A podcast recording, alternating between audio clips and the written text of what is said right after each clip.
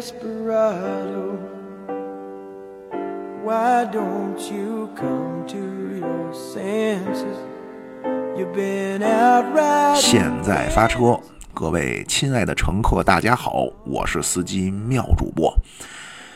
您一看这回这个题目呢，咱们今儿这趟车呀，接着聊配偶凶猛系列啊，和美国的恩恩怨怨、前尘往事啊。这个这个系列啊，不知道为什么啊，这个好像关注度啊、收听量啊，没有老大哥系列的高啊，不知道为什么。呃，但是我觉着，就是如果您要是对这段叫历史，还是叫这段事情比较感兴趣啊，还真是得相互就都得听啊。这俩系列就无非是视角不一样，一个是以中苏为主线，一个是以中美为主线啊。呃，无意中拓展出来一个剧中剧的这么一个结构啊。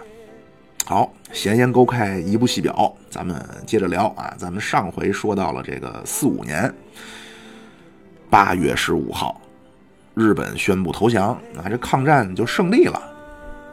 但是当时呢，这个这咱也说了，这美这中华大地上有很多这美国的记者啊，其中一个人叫白修德。他说，在华北啊，说当时有一个很奇怪的一个事儿是什么呢？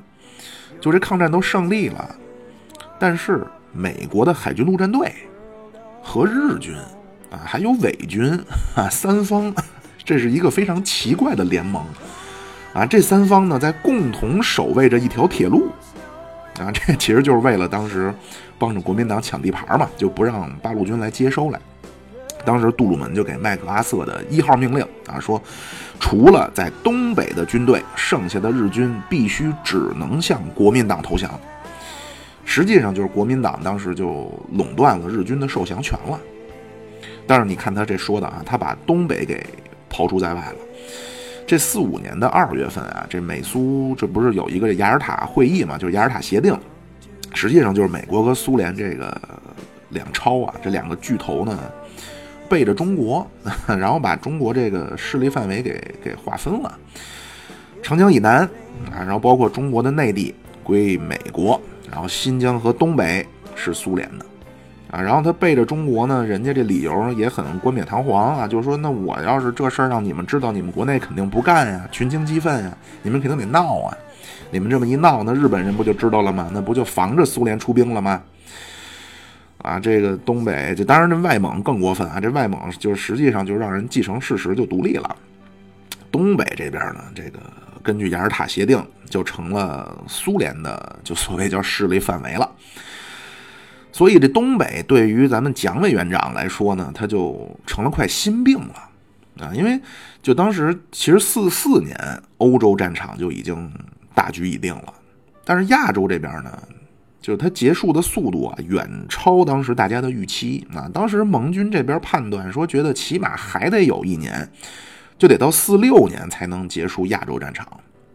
但是哎，八月六号啊，这美国扔了原子弹，然后八月八号，苏联对日本宣战，然后这个关东军啊就被这苏联红军打得稀里哗啦的啊。所以当时呢，咱们这个中国共产党一看呢，哎，这这这好好好事儿啊，有机会。到八月十号就下令说要夺取华南的大城市，然后十一号、十二号就连续又发了六条命令啊，向热河、察哈尔、内蒙、东北进军。就当时想要配合苏联收复东北啊，就当时咱们叫毛主席这些的想法，就是说呀，在日本投降的时候。能够拿下半壁江山，这么着呢，不就有资本去去跟国民党去谈判去了吗？而且这还有一个有利的条件是什么呢？就是咱这共产党这主要其实就是在敌后打游击啊，所以很快这个共产党这军队眼看着就覆盖了华北、华东，也包括东北啊。当然，就是这些就在这些地方就准备接收日军的投降了。但是咱们蒋委员长那边的鞭长莫及啊，娘西屁啊！这军队我军队都在后方呢，这够不着。呃，东北这个地方呢，首先这这个政治叫什么？这个叫叫不叫地缘政治啊？就是它这个地方啊非常好啊，很理想，背靠着苏联啊，北边是苏联，东边是朝鲜西边是蒙古，然后下边的旅顺和大连两个港口呢，又都是苏战区，所以这对于这个中国共产党来说，这是一个非常就是可以依靠的这么一个一个屏障啊，一个根据地。当时咱那个战略呀，叫全面开花啊，就当然很乐观，就觉得东北是不是能不用动手，苏联这老大哥对吧？这兄弟党直接就交给我们了。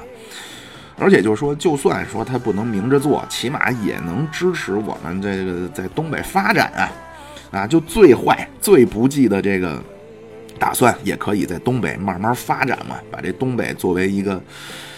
一个最好的、最最理想、最坚固的这么一个根据地啊，然后慢慢趁机拿下华北、华南。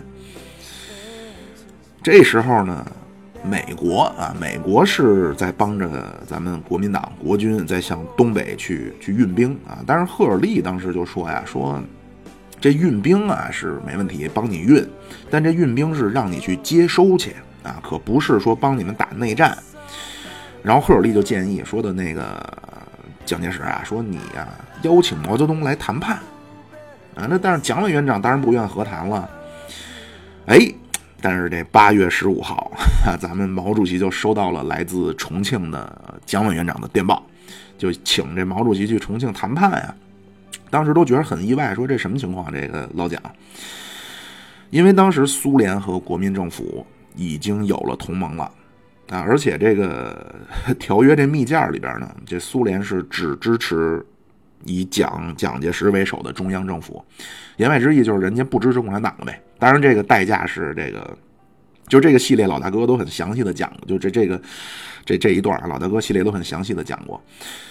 呃，就简单的重新说一下啊，就八月十四号，这个宋子文和苏联签订了中苏条约，然后苏联是。支持国民政府，然后答应三个月之内从东北撤军，然后让国民党接收东北。当然，代价是这个东北的一系列特权，包括外蒙古的这个继承事实啊。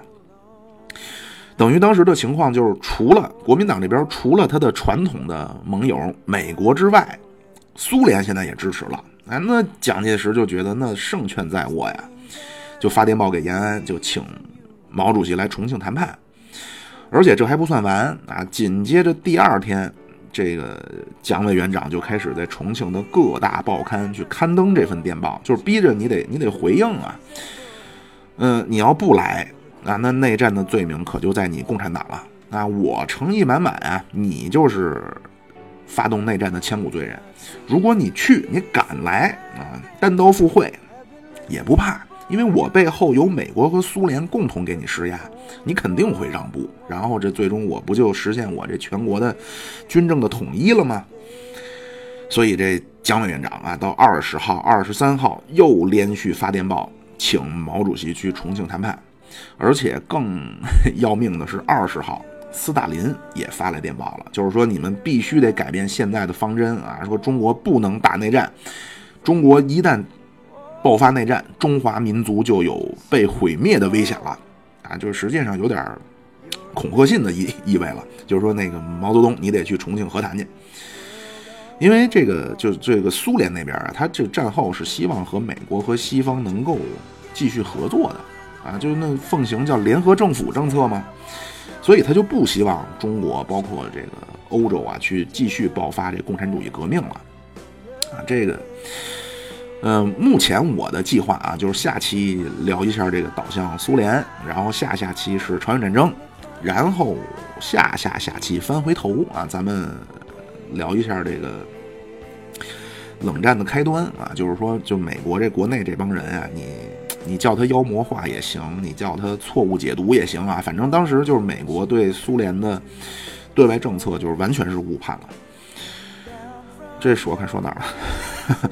啊，这这这斯大林发来电报，这二十号啊，然后二十一号，咱这政策就改变了，就决定去谈判去了，而且什么全面开花也不要了，变成一个叫向北进攻、向南防御了，啊，就主要精力放在东北、华北，因为当时就想说，这如果苏联也不支持咱，或者说美苏都支持国民党，那这肯定没法弄了。所以就当时的这个情况，就是苏联不希望中国打，美国不希望中国打，国内呢也是民心思和啊，民心思定，也都不想打了。啊。就这这么个背景下呢，就开始了这个重庆谈判。四五年八月二十七号啊，这美国的驻华大使赫尔利亲自飞到延安去接毛主席啊，那飞机场那坑也填好了。第二天就陪着毛主席、周总理去重庆。当时那个赫尔利啊，志得意满啊，他就觉得是这毛泽东能来重庆，那是我的巨大的这个成功啊！就说这我的预言啊，已经得到了证实，苏联是拒绝支持中国共产党，然后我们已经迫使毛泽东到了谈判桌上。但是这同重庆谈判四十三天呀，这毛主席跟蒋委员长是长谈十一次，但是没有解决任何具体问题啊！你比如说军队，咱们这个当时共产党就提出来说，军队都得裁减，对吧？那不不，日本人都打完了嘛，要双方都裁军，然后双方呢维持在一个一比六的军队比例啊，就就是共产党的军队是一，国民党的军队是六。嗯，那蒋委员长不同意。啊，这政府呢？咱们说那搞联合政府，蒋介石说联不联合的搁一边，你们得先交出军队。但是咱就觉着，我要把枪交了，那我脑袋就没了。那可不嘛？这为什么二七年咱们要建立自己的武装啊？那二七年是四一二啊，四月十二号，蒋介石就屠杀共产党啊，他这个他叫清党。然后咱这不是传一传，传出这个叫八一的这个起义啊，然后建立了，就当时叫工农革命军。所以当时咱就觉得这前车之鉴呀，肯定不能交枪啊。我们这之所以能存在，那不就是因为有了自己的军队吗？你现在还让我交，就总之就是双方就根本就不信任啊。而且呢，这个毛主席到重庆的第二天啊，这何应钦就开始命令各个战区。战区去印发当时三三年围剿红军时候的一个叫剿匪手本然后国民党这边就开始调兵遣将了。蒋委员长就说呢，说叫想活便活啊，想打便打，等什么时候毛泽东的军队打没了，也就没必要哄着他了啊。而且这个其实双方都是心照不宣。那毛主席出发前就知道，他就是说这个谈判啊，其实就是国民党的缓兵之计。等什么时候国民党的军队开出来了，也就没得谈了，啊，就果不其然，这国民党就沿着这个什么津浦线呀、平汉线，就这几条大的铁路线就开始向这共产党地区推进。美国这边呢，大规模的海运啊，包括空运，也帮着国民党的军队往这个华北、东北、华东去运。当然，这共产就咱这共产党这边也没闲着啊。这九月下旬，赫尔利回国述职的时候。美国那边就不断接到驻华使馆的消息，就说这个中共的军队啊，加强了在华北，尤其是张家口、北平、沈阳一带的活动。他们的结论是中国爆发大规模内战的风险是越来越高了。啊，因为就是按照国民政府签的那个中苏的条约呢，苏联军队本来是应该在日本投降以后三个月撤出东北，啊，就十一月份撤出东北。但是这一个月过去了，那苏联军队完全没有撤出的意思，啊，这国民党和美国人就觉着，是不是你这个暗中在帮着中国共产党在东北发展呢？啊，这斯大林呢，当时咱那个政策不是叫让开大路占领两乡嘛？就这大路就是中东路，啊，就这个不能占，然后这回头要交给国民党的两乡就是农村，啊，就到农村去发展自己的武装。但是当时美国和国这个美国人和国民党就觉得这是不是这斯大林搞的什么阴谋阳谋啊？就是不是说你去让共产党去，或者就是就是说你明里支持共产党，然后暗地里指点呃明里明着支持国民党，暗地里你指点这共产党在东北巩固啊？所以就当时呢，这重庆谈判那边也谈的没个进展，然后内战这边呢就感觉是双方就开始剑拔弩张了。到十月份开始呢，这美国的第七舰队就大规模的去帮着国民党军队去往华北和东北去运兵了。到十月的六号，一直到十二号啊，这小一个礼拜，共产党的这个军队和国民党的军队在山西就爆发了直接的军事冲突了。哎呦，这一看，赫尔利一看，完了完了完了啊，心灰意冷。而且这赫尔利呢，他他对蒋介石，上一期咱好像上上期聊过啊，这赫尔利对蒋介石非常偏袒，让这个咱这边也很不爽啊。那个在延安的时候，就是见美国人的时候，毛主席就就对赫尔利就意见很大，他就说。我这几条烂枪啊，我能跟日本人打，我就能跟美国人打。那我这第一步，我就先把赫尔利给赶走了再说。这咱这边就公开表示呢，就反对赫尔利继续担任驻华大使了。那赫尔利一看，怎么搞成这样啊？这内战眼看着这压不住了，然后我这还挨骂，眼看着我就成了美国的对华政策失败的替罪羊了。所以四五年的十一月二十六号。赫尔利就主动跟杜鲁门就提出辞职了啊，干不了。然后这还这这这辞职就就就辞吧。他第二天呢，他还找这个西方的记者啊，这西方的记者跑得比谁都快。来了之后呢，给他们挨个散发自己辞呈，然后就开始跟他们去去去说这美国的外交政策哪哪哪不合理啊，就就那意思就是说这不赖我的，这都赖你们那白宫国务院那帮人啊。这么一弄呢。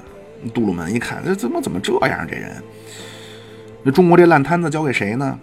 马上，那他就派来了这个马歇尔啊。这马歇尔是刚刚从这个陆军参谋长的任上退下来，作为特使来调停这中国的事儿。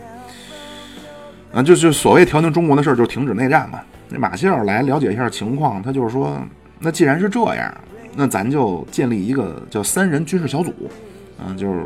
国共和美国各出一个人儿，呃，咱仨呢就是分别达成协议啊，然后呢交给你们各自双方去同意去，去生效，就你们得给我使劲儿。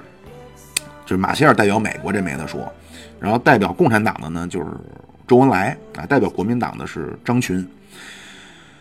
呃，就讨论就开始讨论说这停战的问题啊，这国民党就要求呢，就是这军队我们得开入东北。啊，然后呢，你们现在站着的这个赤峰和多伦啊，得让出来。这个国军入东北这个事儿呢，这周总理一看，那就大局为重啊，那就表示可以让步。就是说，你们让美军协助也好，怎么也好，你们反正运运兵去东北，然后交接就完了。但是第二个问题不行，说这赤峰跟多伦这要被你们给接收喽。那我们在华北和东北的这个军队的联系就被切断了，所以这就又谈不下去了啊！就咱们在东北的力量呢，其实并不是所谓的东北抗联啊，就是这个东北抗联就是什么杨靖宇、周保中啊，就包括金日成啊，这个三胖爷爷也在里头。但是东北抗联其实和延安是没联系的，人家是一直跟苏联有联系啊。咱这个这个共产党战后在东北发展的力量啊。当时是这个抗战刚一结束，那就部署说让这个华北的军队就通过内蒙的多伦和赤峰进入东北啊，去去关外，然后山东的军队什么萧华什么的，就从这个辽东半岛进入呃，从这个胶东半岛进入辽东半岛啊，就是咱这个攻击这个鸡嘴，从这个下嘴唇啊跳到上嘴唇上去。所以呢，这短短几个月之内呢，在东北大概就有这么。二十万的这共产党的军队啊，再加上干部，就一共得有这么小三十万人。但是当时呢，蒋委员长呢就说这东北没有共产党，那东北不存在什么停不停战的问题，只存在一个主权的接收，然后充其量呢有点剿匪的问题。啊，这蒋委员长这么说呢，他他就不承认嘛，就不承认你在东北有这个。他就不承认这个东北存在国共的冲突啊，他就怕别回头操又他妈闹成国际仲裁什么的。然后这这马歇尔一看呢，就是说这个，哎呀，搞得又搞又搞成这样啊，僵僵住了，那就劝一下呗，那各退一步呗，人家那都劝一步了，东北让出来了，那你这赤峰多伦的事儿就算了。结果吧，就反正也是经过了一番双方的努力啊，到了四六年的一月十号。这三人小组呢，就达成了一个叫《关于停止国内冲突的命令和声明》，然后国共就分别颁发停战令，而且这停战令颁发的当天呢，政协也开幕了，然后这个军队的整编的谈判也开始了，就一切非常顺利。啊，这停战令一达成，这三人小组就到全国到处宣传呀。然后国共当时一块儿联欢聚餐啊，这他们也都去延安。当时这个这个这些领导人，什么毛主席啊，包括咱们这个少奇啊，都对着马歇尔的工作就非常的表扬啊。这新华社就说说这个能达到今天这个成果呀，马歇尔将军功不可没啊。就是你能看出当时其实这个咱这边这态度啊，挺满意啊，因为就就就就你站在共产党这立场啊，真是不想打啊。这不是就是说你崇不崇高搁一边，你真不敢打。啊，就说夸张点去，让您去打泰森去，你敢吗？对吧？就所以最好还是说能够追求一个一个联合政府吧。这停战令也颁发了，然后这政协也开完了，就当时就觉着说是不是就没什么事儿了？啊，因为确实你看这个关内所谓叫硝烟散尽，哈哈，但是东北可没没消停。啊，就是你事后啊，以这个上帝视角来看，这东北真是一个决定内战的一个结果的非常关键的战场啊！因为首先这东北啊，经过人家日本人的多年的经营啊，实际上当时是中国的工业中心啊，重工业中心。再加上呢，这日本这一投降，而且他投降的对对象是苏联人啊，然后这苏联一旦撤走，这东北就是一个无人占领的真空地带。啊，而且还是有用今天讲话就是高科技的这么一个一个一一个区域啊，而且你就说不光这工业，那农业呢，东北那黑黑黑土地，对吧？就所以这地方太重要了，所以就重庆谈判的时候啊，这八月九号，这还没没呢啊，就刚这个战争，这个对日的作战。苏联刚刚开始啊，咱们这边就贯彻叫向北发展、向南防御嘛，然后就派军队去干部，就派干部去抢东北去，啊，闯关东去了。当然去了之后呢，发现这不对啊，你跟设想的不一样，这苏联怎么什么都不给，大城市也不让进啊，因为那莫斯科有命有命令啊，啊，就是极个别的情况是前线不知道，给开放了一个日军的什么军械库什么的，而且就咱们去的时候就。一个是很匆忙，还有一个就是真是很乐观，就觉得到了东北了，那苏联的红军老大哥站着，那那不就跟我们一样吗？对吧？那到了不什么就都有了吗？结果去了以后，而且就很多这苏联人根本就认不出来，说这哪是友军呢？这整个一丐帮啊！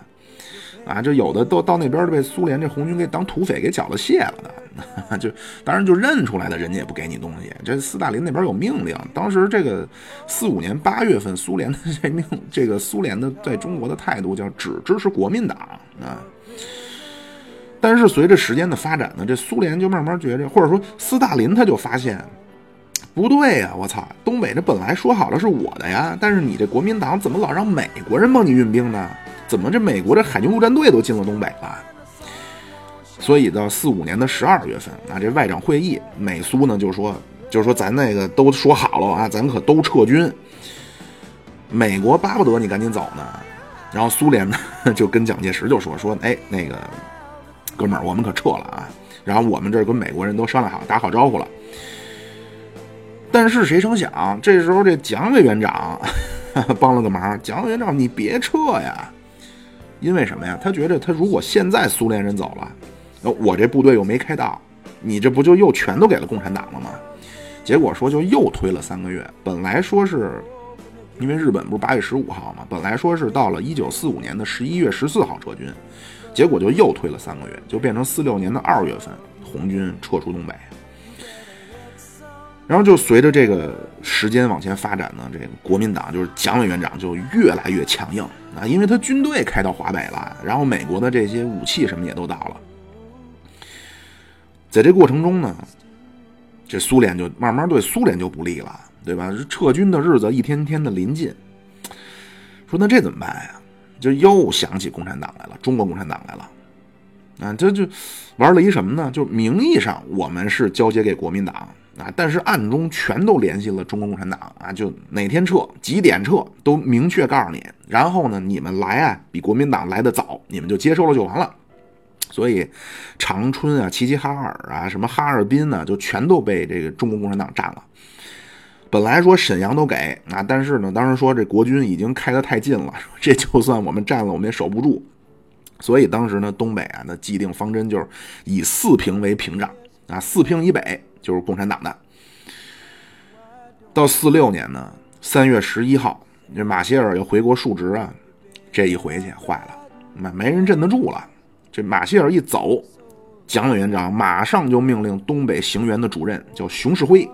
还有东北的保安司令叫杜聿明啊，说你们赶紧给我集结全部的兵力，在四平以南和共产党进行一次决定性的战役啊，然后务必要全歼中共主力。十二天后，这四平保卫战开打啊，这四平保卫战就是这个共产党这军队完全没有优势啊，这国民党这军队全都是当初人史迪威在印印度这个缅印战场训练出来的远征军，美式装备。然后这个咱这边呢，这共产党这边呢，一部分这不是前面说了吗？是从这个关内解放区过来的，多数全都是在东北本地扩充就扩招起来的啊。就这些，就你叫他部队吧，就也没经过过很好的这个军事的训练，然后装备也差，就是所谓是有点苏联的援助，就是在咱前面也说这个了啊，就是非常在八月九月四五年八月九月的时候。趁乱啊！那莫斯科的命令还没明确下来的时候，趁乱得到了一些日本的武器。但是这时候，毛主席坚坚持要打这个四平保卫战啊！他说这场战争啊，在政治上是很重要的。打了以后，全世界就都知道，中国共产党在这是有相当强的力量的啊！就是你说什么再把东北排斥在停战协议之外是没有道理的。这一这个四平保卫战呢，一个多月啊，这这个共产党损失了八千人，小一万。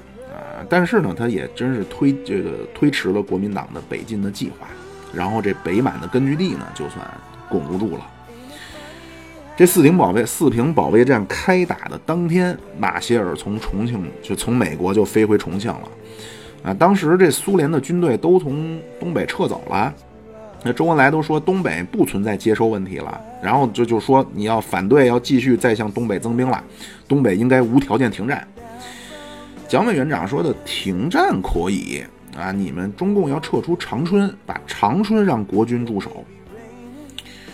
咱一听这顺叫什么借坡下驴啊，五月二十二号，那四平那边伤亡已经太大了，那就撤出了啊，然后这个长春和四平就都让国民党占领了。呃，这个这个四平啊，叫四战四平啊。这四平后边还打过两次，呃，这次呢是四七年的三月四月啊。这次是咱们林彪啊，林副总 防守，然后国民党那边呢是杜聿明和郑洞国进攻。然后到六月，这不是这个五月份就易手了吗？到六月份呢，这个咱们这边发动了一个叫夏季攻势啊，这次就改了，是林彪进攻。然后防守的这个国民党这个人呢，叫陈明仁，听着好像像这《无间道》里边梁朝伟扮演的那个角色啊。这陈明仁呢，也是很有点葛的啊。这个打巷战的时候呢，他玩了一个这个不能叫撒豆成兵啊，就玩了一个满地撒豆。当时咱这个那会儿还不叫东北野战军呢，叫东北民主联军。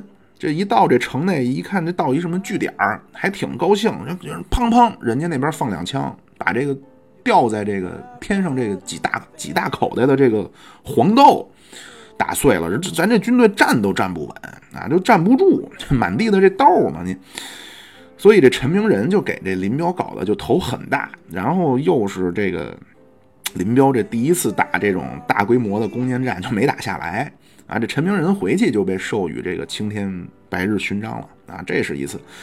然后四八年三月份还打一次，这次呢就咱叫冬季冬季攻势啊，这林副总林副统帅要一雪前耻。但是这次呢，陈明仁没在，陈明仁是调任南京总统府了啊。然后这次林彪也有经验了。更重要的是，这个当时东北咱们土改了，这一下就补充了几十万的兵员啊。这个咱后边说啊，我看说哪了？啊，对，就这四平保卫战啊，这三月底这个打了一个多月。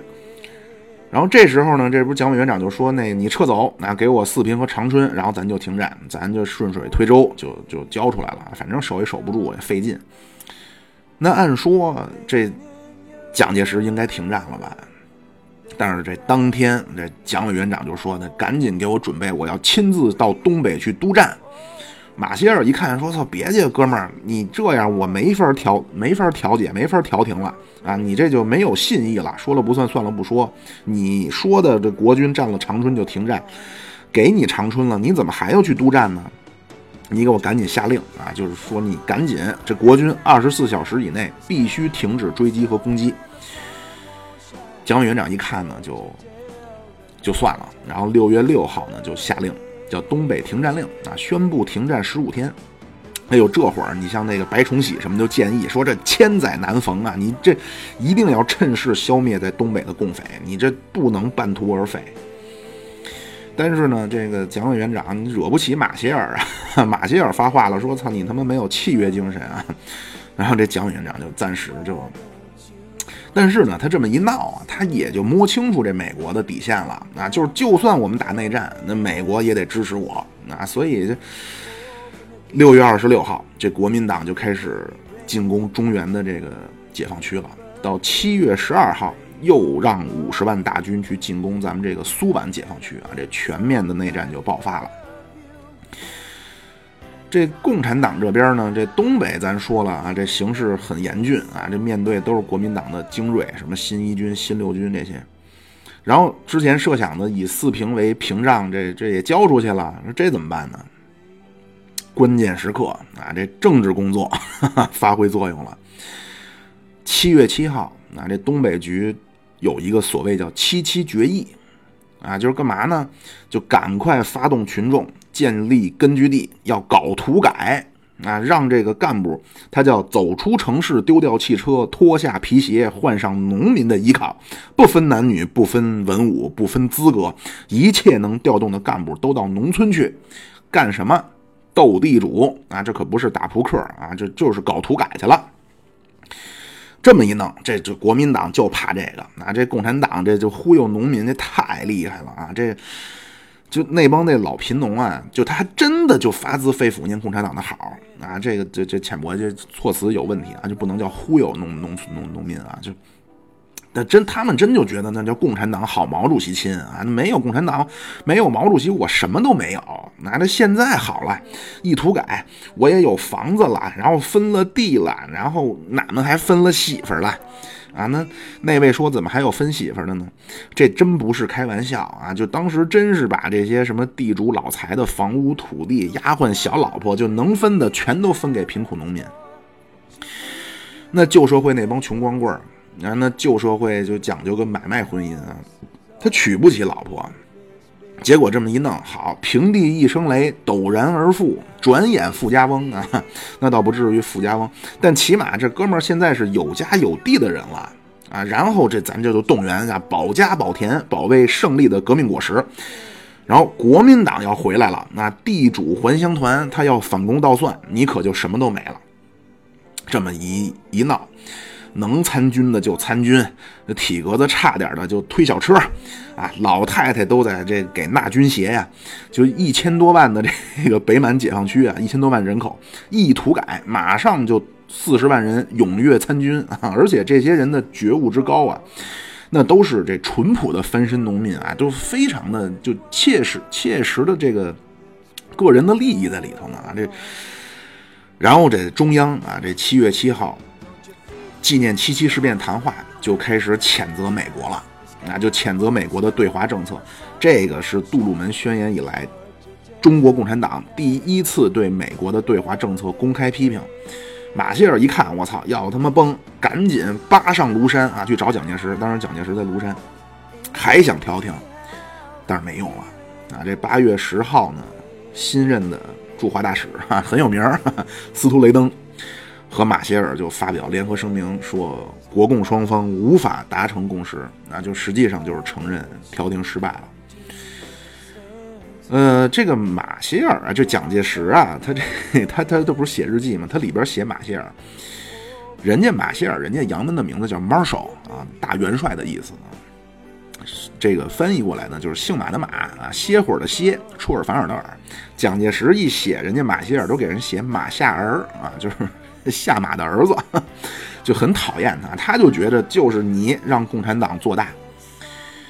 但其实客观上啊，这马歇尔是非常支持国民党的啊。虽然说他是有时候会给国民党施加压力，但总的来说，人家执行的杜鲁门的对华策略就跟罗斯福那会儿一样嘛，就是简单的说就是能和最好，实在不行必须俩选一个，那我们就选国民党。怎么扯这儿来了啊？然后到九月份，四六年的九月份，国民党就开始进攻张家口。这一下就不可能，就没有任何可能性了，因为张家口是咱们的这个第二，就是这个共中国共产党的中心啊，是在延安啊，然后第二就是张家口，因为延安距离这个太远了嘛，所以都从张家口啊。这前面咱说那个四平是东北的屏障，张家口就是当初咱们设想的华北的屏障。然后在谈判的时候，周总理就非常明确的说，如果蒋介石要进军张家口，谈判就一定破裂了，啊，就到了四六年的九月份，就是双方就没有任何可能性了。到四七年的一月七号啊，这个马歇尔 心力交瘁，然后本来蒋介石啊还想留留他啊，说给你给我们做一个这个顾问啊，那毕竟那二战的时候呢，盟军的陆军参谋长，那马歇尔说算了，我操，你们这个中国这事儿玩不了，这。马歇尔就结束了这个，他作为特使的这个调停的工作就回国了。这马歇尔一走呢，这个斯图雷登他也说，他就说说这呀，我一看到这个马歇尔奉召回国呀，我也是叫不寒而栗呀。而且这斯图雷登他也没想到，这中国的形势就变得那么快啊，自己很快两年多以后就成了这个，咱管人叫滚蛋大使啊，这是后话，咱们下回聊。然后这会儿到了四七年以后，啊，这共产党又开始啊，这土改这搞得风生水起。然后这会儿又开始保护工商业。到四七年，这毛主席这小罐张口就来，就这种小贯口啊。当时这四七年就又编出一套，叫“军队向前进，生产长一寸，加强纪律性，革命无不胜”。这一下把这中间阶层也争取过来了。然后这国民党那边呢，这经济搞得就一塌糊涂啊。今天讲话就是。官商勾结，囤积物资啊，这物价飞涨。当时这个蒋委员长真是让中国人人都变成百万富翁了啊！就是到四八年的时候，那钞票那个面值都一百万啊。然后那就我还看过一个，我就知道头是一六，多少零数不过来了啊！就他当时那个法币叫金圆券啊，就实际上就是废纸。你说当时说。你说您大保大保健啊？说多少钱？二十万，那加个钟吧，五十万了。那算你他妈是不是黑？哎呦，对不起，弟弟可不是姐姐心黑啊！现在就这价了，涨得涨钱涨得快。当然这比较戏谑啊。就我们上初中那会儿那学的那个这段，就说吃碗面嘛，一碗面十万块钱啊，这个再吃第二碗十三万了啊！这这就这，在这种情况下呢，这共产党就觉着战略反攻的大气候也逐步形成了。啊，那就面临的一个问题就是，你得选一个战场啊。那最好的地儿还就是东北啊，因为东北呢，四七年底啊，发起了一个叫冬季攻势，三个月左右啊，把这国民党的东北军队呢，就压在了三个地方：沈阳、长春和锦州。啊，当时这个面积只占整个东北的百分之三啊，实际上就是分割在三个孤立的据点了。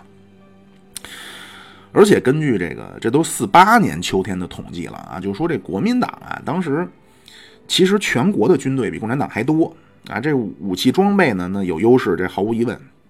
当时全国那四八年的时候，全国国民党三百六十五万军队，解放军二百八十万，但是在东北战场，在这局部战场上，解放军是占有部队的优势的啊。这个在东北，解放军有一百万。国民党只有五十五万了，所以呢，就战略决战的第一个战场就是东北。而且这个东北啊，这国民党到了四八年初啊，就其实局势已经就就叫明朗吧，他就是被分分割在这个长春、沈阳和这个抚顺，不是什么抚顺，长春、沈阳和锦州啊，其中呢这个。当时蒋介石呢是想把东北的部队给调回来啊，因为那东北那是他最精锐的部队。但是呢，这卫立煌呢，这是东北的剿总啊，东北剿匪总司令啊，他就是他说我们这边还有这十多万的随军的家属呢，然后这沈阳到这个锦州的这公路的铁路都被破坏了，如果我们现在撤军呢？这卫立煌就说呀：“这个你让我撤军呢，就好有一比，比什么呢？那就是好比当年刘备过长坂坡啊，就携众十万，日行十里，老婆扑孩子叫。我们这 大军一出沈阳，一天之内肯定全军覆没。而且这卫立煌呢，他可不是一个这人，其实非常厉害啊，是蒋介石的五虎上将之一。然后他的前妻啊，当然这是不是婚变啊？是。”去世，丧偶。后来他又找了他的第一个，应该是第一个媳妇啊，和宋美龄俩人闺蜜。然后那个就作战能力，就中原大战的时候打败石友森，然后在缅北就是这个那个史迪威跟着他们打日本人。史迪威就说说这个谁卫立煌啊是国民党最牛逼的将领将领啊。但是呢，这卫立煌他抗日的时候，他跟共产党特别好。那他当时呢是这个。第二战区就是阎锡山底下的啊，第二战区的副司令，他跟这八路军呢，他主张叫不对抗不摩擦啊。这咱这彭老总彭德怀，彭老总就说呀，说当时名义上卫立煌是领导八路军，但其实人家根本就没领导啊，就是根本就不管，只要一块抗日就没问题。所以呢，这蒋介石呢就就不信任他了，就从这件事开始，而且这这个。二战结这个到后期以后就给派到欧洲去所谓学习去了，但是一看这内战这东北成这样了，赶紧吧，还是让卫立煌回来主持一下大局。卫立煌回来看了一下这局势呢，他就是没别的，就是据守啊，就是守着这些大城市。但是这蒋委员长老让他出来打了呀，说这个你就得打通这个。锦州、沈阳的交通线呀，那卫立煌就不，他就是说我一出城，共产党这运动战、游击战肯定没戏。所以就当时这东北就贯彻他这思想，就是守着沈阳、锦州、长春跟你耗啊。但是这会儿呢，蒋介石呢强行组建了一个廖耀湘兵团啊，机动兵团准备决战，就辽沈战役呢就这样就爆发了。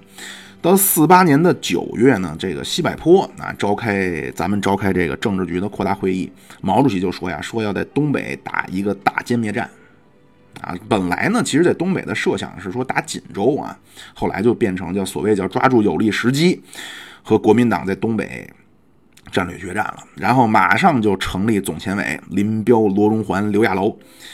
这东北这个决战的胜利啊，就把这全国的胜利提前了两年啊。四八年九月份那会儿还说呢，说争取在五一年解放全国，结果辽沈战役一打完，一年就解放了。啊，就就是说，就是说，就有一问题，就是毛主席为什么他说要先打锦州呢？因为锦州一打，就锦州是东北的门户啊。这锦州一打下来，国民党没地儿跑了啊。因为当时的这形势呢，觉得其实拿下东北问题不大。关键的问题啊，他不是拿下东北，而是别让在东北的这国民党这部队给跑喽。那这蒋介石一直说要把这东北的部队撤到关内去啊。那你如果说撤到关内，那肯定就解放这个华北，甚至解放南方的困难可就大多了啊。所以得给他封闭起来，不让他出来。但是这会儿呢，这蒋介石呢，是他想要来一次锦州决战啊，说把这个东北的部队。沈阳的部队啊，驰援锦州，然后从这个山东的部队从葫芦岛登陆，然后进攻锦州。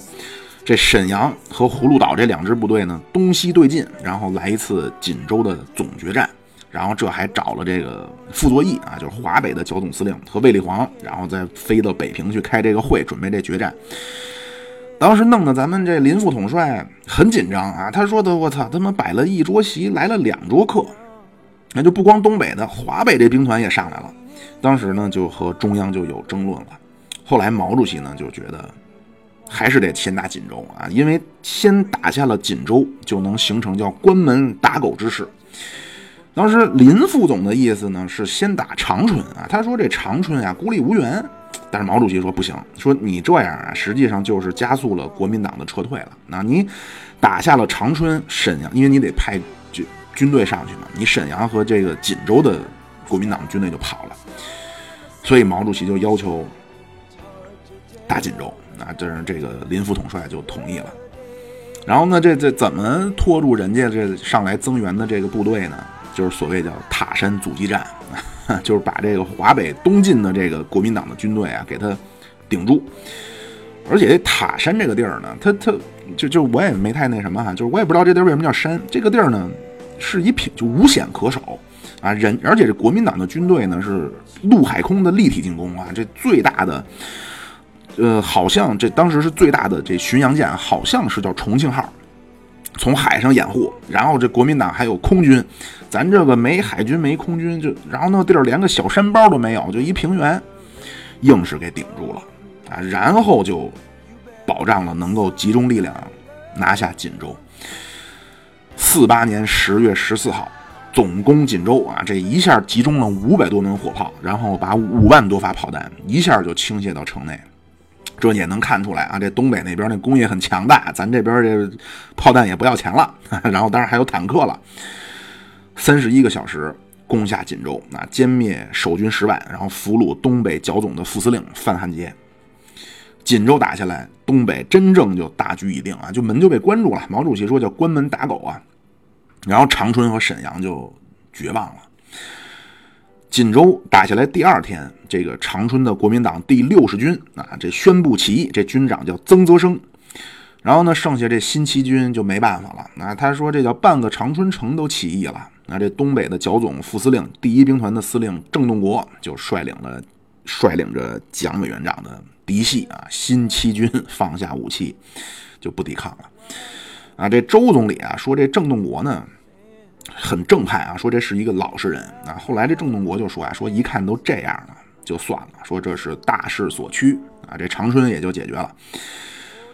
然后这个东北野战军就集中三十多万军队啊，就对付这个廖耀湘这机动兵团啊，这是国民党最精锐的一个兵团啊。这个五大主力里边俩新一军、新六军都在他这兵团。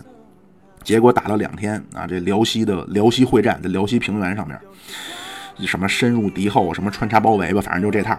这蒋介石最精锐的这兵团呢，两天也就全军覆没了啊。当然，就是当时咱们这个。军力是占优势的啊！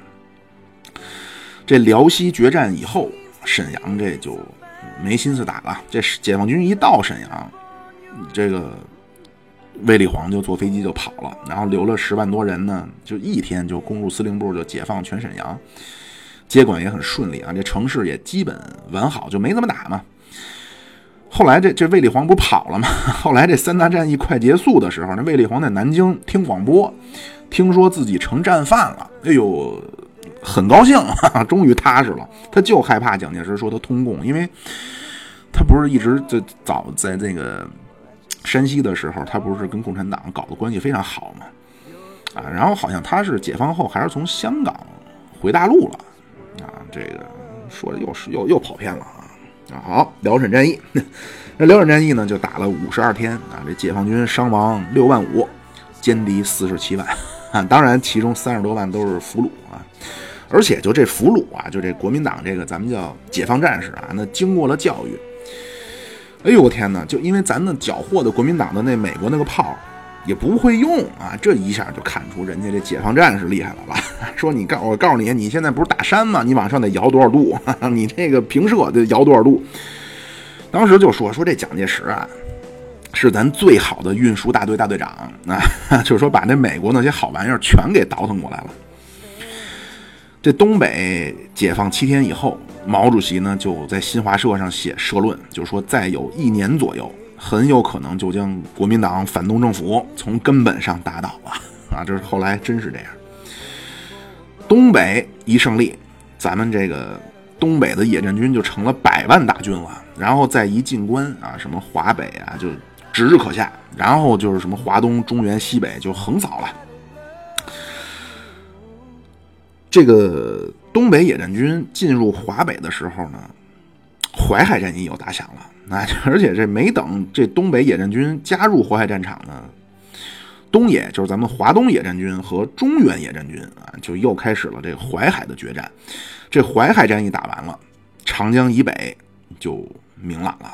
啊，这个淮海战役呢和东北不一样，淮海战役呢是以少胜多啊，六十万战胜八十万。呃，这个淮海战役呢，四八年九月份开始啊，这个当时解放军解放了济南，然后粟裕呢就提出说要打一个淮海战役啊，但是淮海战役是一个由小到大的过程，当时想呢说是就是一个小规模的一个战役啊，消灭国民党十八个师。但是辽沈战役那边捷报频传啊，这粟裕他们就改变想法了，说咱们打个大仗，然后就请示中央说，这个老解放区的这个人力、物力、财力能不能支持？呃，因为打这种大仗是需要后勤啊，需要这种经济来支撑的。毛主席呢就下决心哈，就是要动员五个省的解放区来支援这场大仗。因为毛主席当时就说说这场大仗打完了。长江以北大局就定，长江以北大局一定，全国全国大局也就定了啊！但其实当时咱们那个解放区呀，那个经济的能力啊，那是相当的差啊。那运粮食什么的，就都是靠手推车。那这你不动员个几百万个老百姓，你根本就支持不起打这种。大规模的作战啊！但是当时呢，这个毛主席包括中央啊，对老百姓的支持的力度非常有信心啊。后来这陈毅就说嘛，陈老总啊，就说这淮海战场的胜利啊，那是人民群众的小推车推出来的。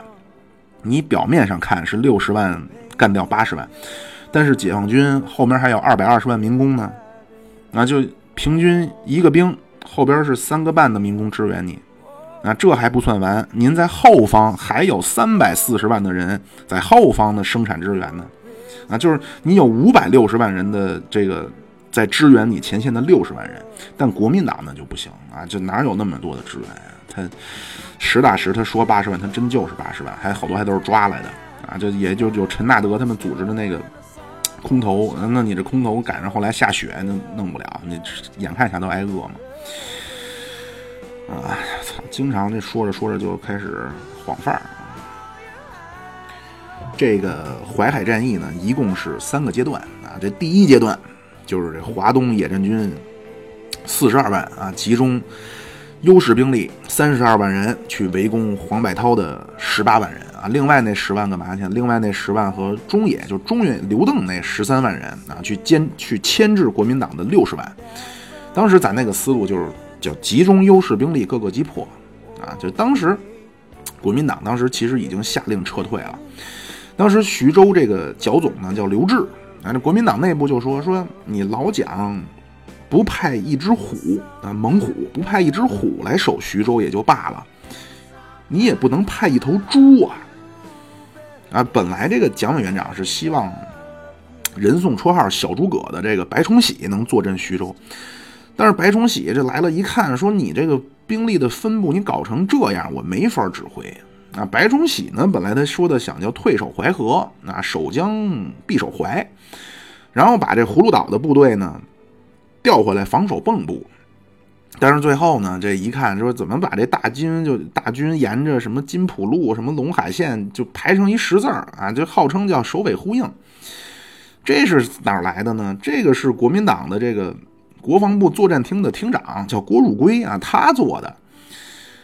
这人是一个共产党的间谍啊，这地下工作者啊。他这个作战报告啊，顾祝同一看，看这计划说：“操，绝对作战厅里有鸡巴共谍啊！” 这杜聿明看了以后，他就他也说：“他说这绝对是郭汝瑰这个小鬼骗了校长啊！”这杜杜杜聿明一直就怀疑郭汝瑰。而且他理由特别有意思，他说：“你看那郭汝瑰家那个沙发呀，居然有补丁，啊，这么简朴，他绝对不是好人啊，绝对是共匪。”但是呢，当时这个蒋委员长莫名其妙的就喜欢郭汝瑰，怎么看怎么顺眼。杜聿明他就说：“我就怕我一揭发检举，我自个儿不落好，就一直没说。到后来就是杜聿明那个后来被那个。”就也是从那特赦出来之后啊，临死说想见见郭汝瑰啊，就问说你到底是不是空谍 啊？这郭汝瑰也挺不好意思，说，哎，当初当初也是立场不同啊。操，又他妈跑偏了。那那白崇禧，白崇禧不来，那蒋介石当时第二选择是杜聿明，但是当时东北那局势紧张啊，杜聿明就飞东北了，那只能找这刘志啊。这这哥们儿呢，自个儿有产业，哈哈，这个。这何基峰、张克侠这个军队一起义呢，解放军就闪电插到了徐州和连云港之间啊，就准备去切这个黄百韬的后路了。如果这时候刘志迅速下令撤退，是有可能保存主力的啊。但是呢，这刘志啊，人家在连云港有投资啊，人家投资了盐店，所以他就说：“哎呀，我得等等，我这盐是先运走了，还是怎么处理一下？”这撤退的命令就。晚了两天啊，就他压了两天这撤退的命令，结果黄百韬那边没跑，那徐州这边多等了两天，然后从这个调过来的这个黄维的兵团就全打进去了，就当时国民党就是说，就是因为一个刘志啊，就因为你这几间盐店就毁了一个淮海战役嘛，然后这黄百韬这兵团呢就被包围在碾庄了，啊，这黄百韬呢他还不是黄埔出身啊，这是个军阀。啊，他是这个孙传芳的部下，后来是投奔了蒋介石，但是呢，作战勇猛啊，就杂牌里的王牌。后来一看没希望了啊，而且呢，他呢，皖南事变的时候，他策划，他当时是参谋长，他本来想跑，那跑了一夜，后来想算了，然后落在这个敌人手里也没没有我的好吃的，就举枪自杀了。他这一自杀呢？咱们蒋委员长在南京举行这个追悼会啊，给题词提的这个叫“黄埔精神不死”。当时大家就面面相觑啊，就很奇怪，说这个黄百韬不是黄埔出身啊，这难道咱们校长不知道吗？后来，哎呦，随着时局的发展，终于知道了。哎呀，蒋介石这个高瞻远瞩啊！这整个淮海战役啊，国民党被俘的将领九十八个啊，就这么一个自杀的。后来大家恍然大悟啊，什么黄埔精神不死？他的意思是啊，就是黄埔出身的啊都不肯死，杂牌的自杀了，黄埔的都投降了。当时呢，就是就就是这样啊，这边打着淮海战役，南京那边就人心惶惶，就都想跑。然后当时蒋介石让他这个二公子叫蒋纬国啊，带着这个。装甲部队说到前线去增维增增援一下这黄维兵团，结果到了蚌埠根本就不敢上前。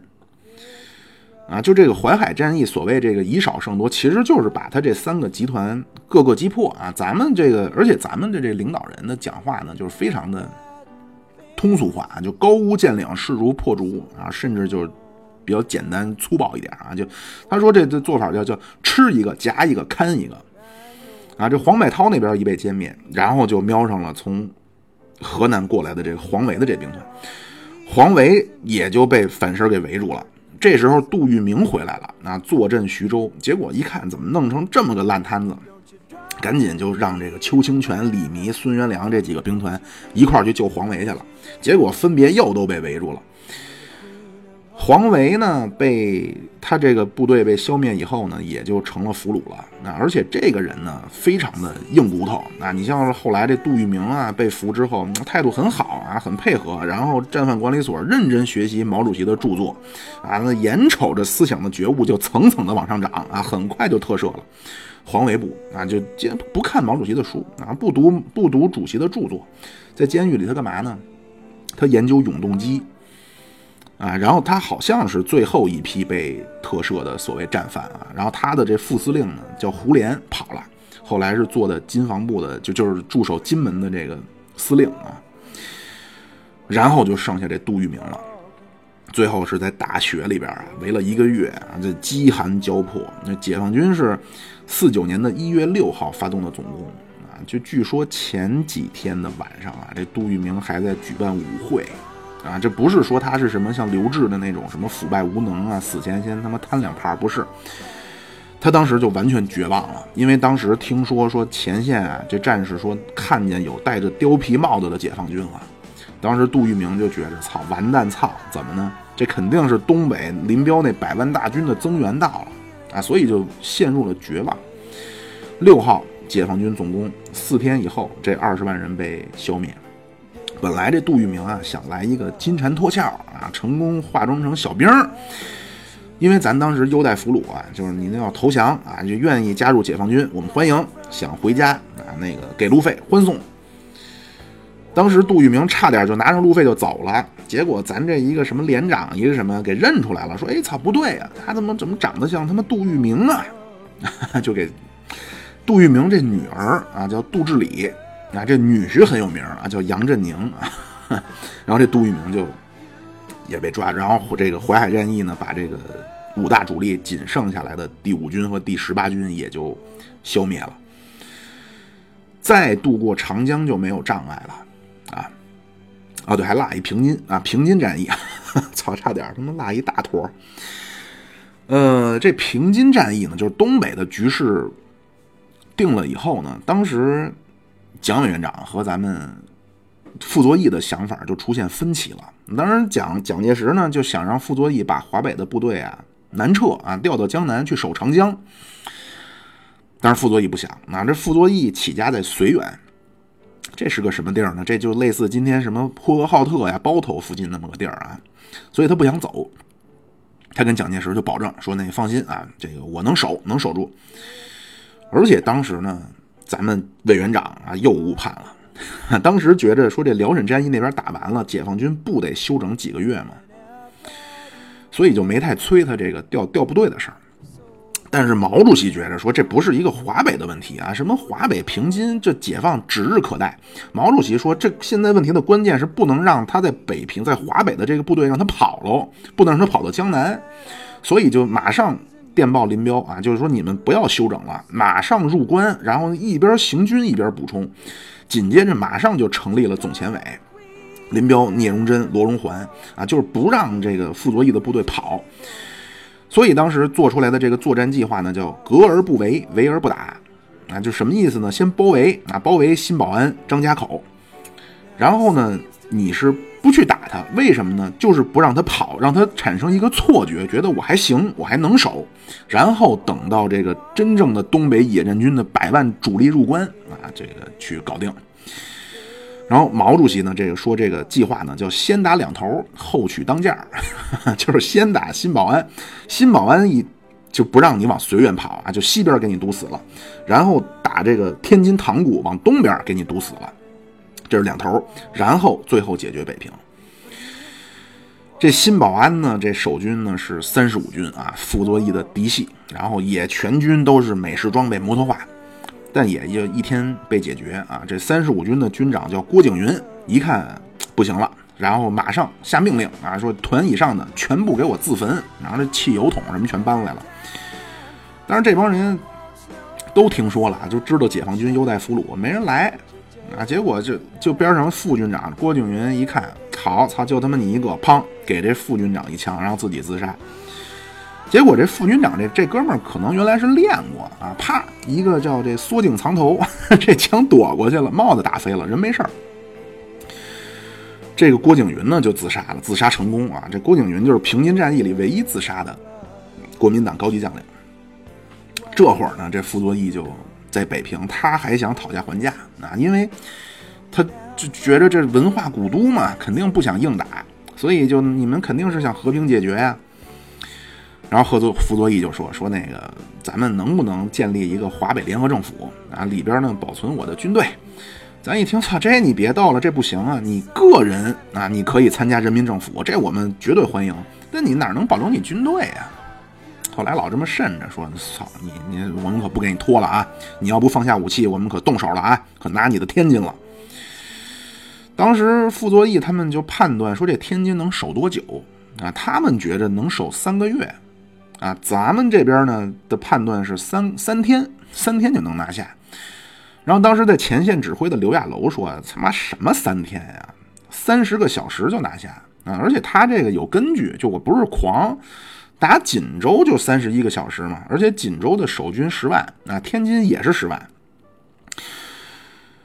而且这个这个当时其实情况是比锦州乐观啊，因为东北退下来这帮俘虏啊，包括家属啊。”就整个就成了这个共产党的这免费的宣传机器了啊！这一一一下来，一进北一进北平，进这这当时叫北平啊，就是北京。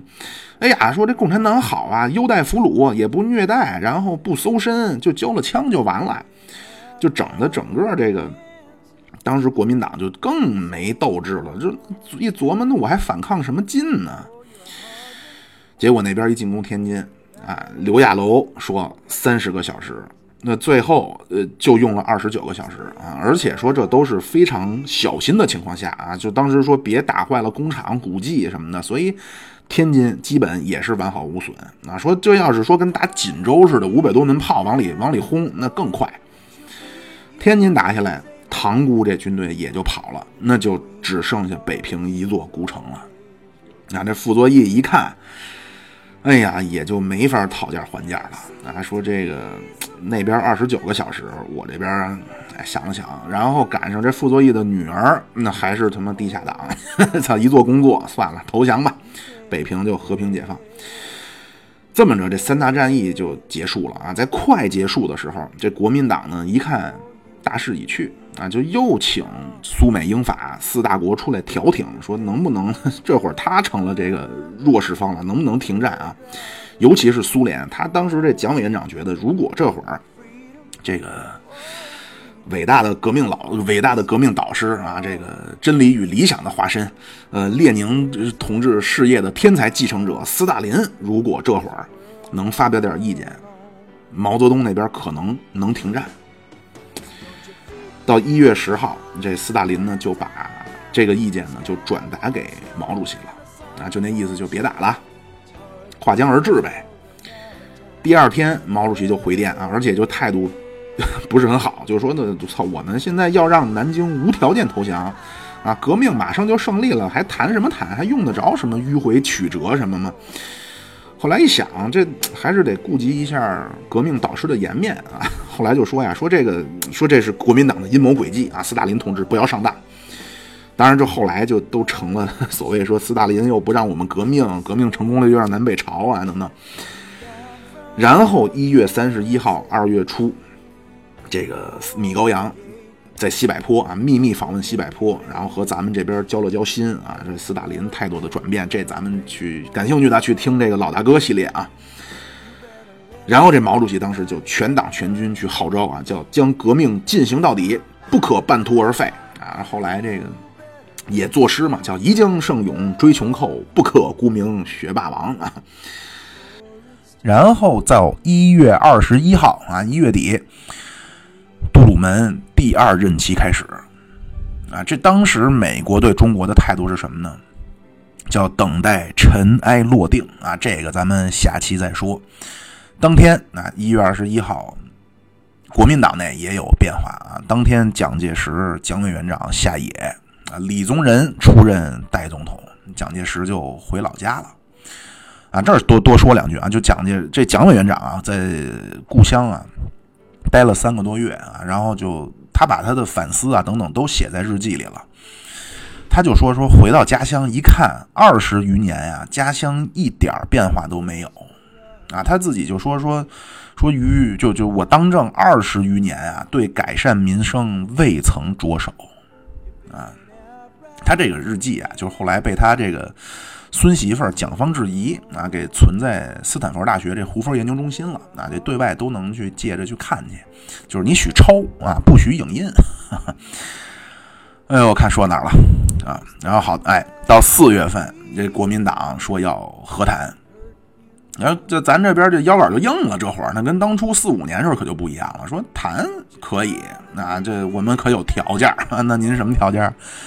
我们的条件就是你要交出军，交出政权，交出军队。这，那对方一听这，就这谈判呀，就其实是基于实力的对等或者在同一个水平上才有的谈啊。这西方人就说说这真理在大炮的射程之内啊，什么你在谈判桌上得不什么战场你得不到的，谈判桌上你休想得到。就咱呢，当时就非常强势了，就说你们反正你们要是同意，我们就唱着歌过江；你们要不同意，我们就打着炮过江。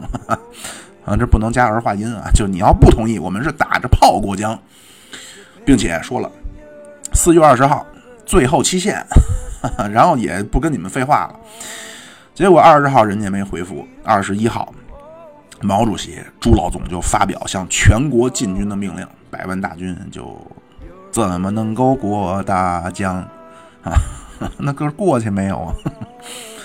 您要不知道这个，您得去看《我爱我家》。啊然后这全国的局势就非常明朗了啊！所以这这会儿到这会儿呢，就开始要强调对这种城市啊，包括这些工业的一些保护了。啊，这个当时这个你像上海啊，这我我这有一书啊，就是也算不上一什么书，就是它里边全都是老照片儿嗯，就我看当时解放军进上海啊，就真是解放军进城秋毫不犯啊，就睡大马路上就几溜儿。就当时这个又插出一段啊，就当时上海的这个纺织大佬叫荣德生啊，就这纺织民国的纺织业多一半，全国多一半全是他们家的。这会儿呢，他把这产业产业传给他的儿子，这有名啊，这荣毅仁，后来这做过国家的副主席啊，荣毅仁也不容易。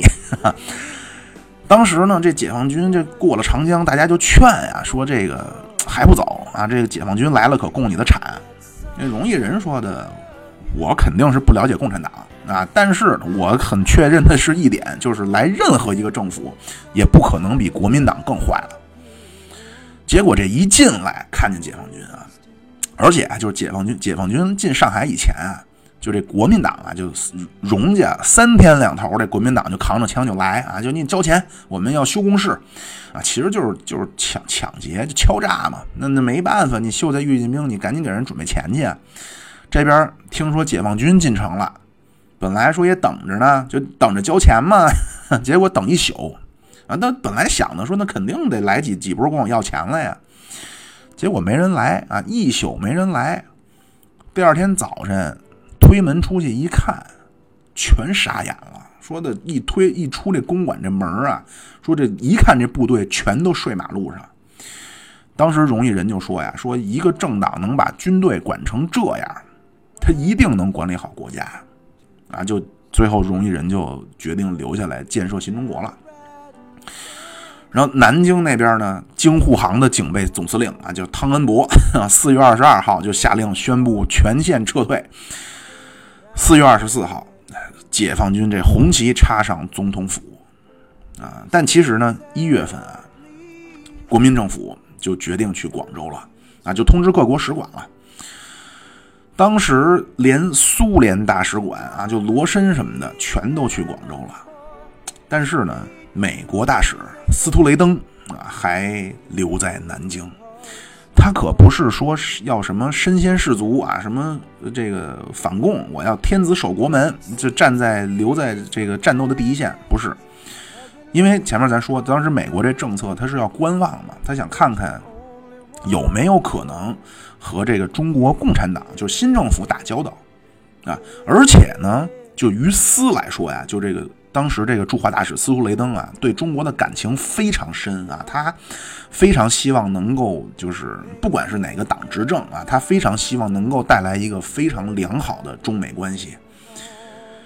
呃，就既然他一看这共产党这边眼看着要接管全国了嘛，那就琢磨着说是不是有机会和共产党这边接触接触，打开一个中美关系的新篇章呢？那后来。怎么和美国又决裂了呢？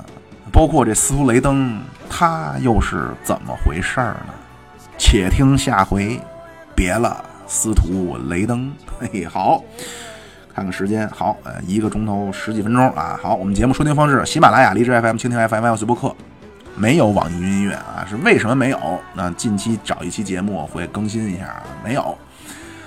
然后您可以加我们的微信公众号，就叫现在发车。然后您在里边呢，可以，好像我已经很久没有更新了啊。但是在其中有一个功能，就是可以入群啊，有入群的方式。您可以在群里边天天跟我们聊聊天啊，扯扯淡，都挺好。好，那谢谢您长久以来的支持。嗯，我是司机妙主播，咱们下礼拜再见。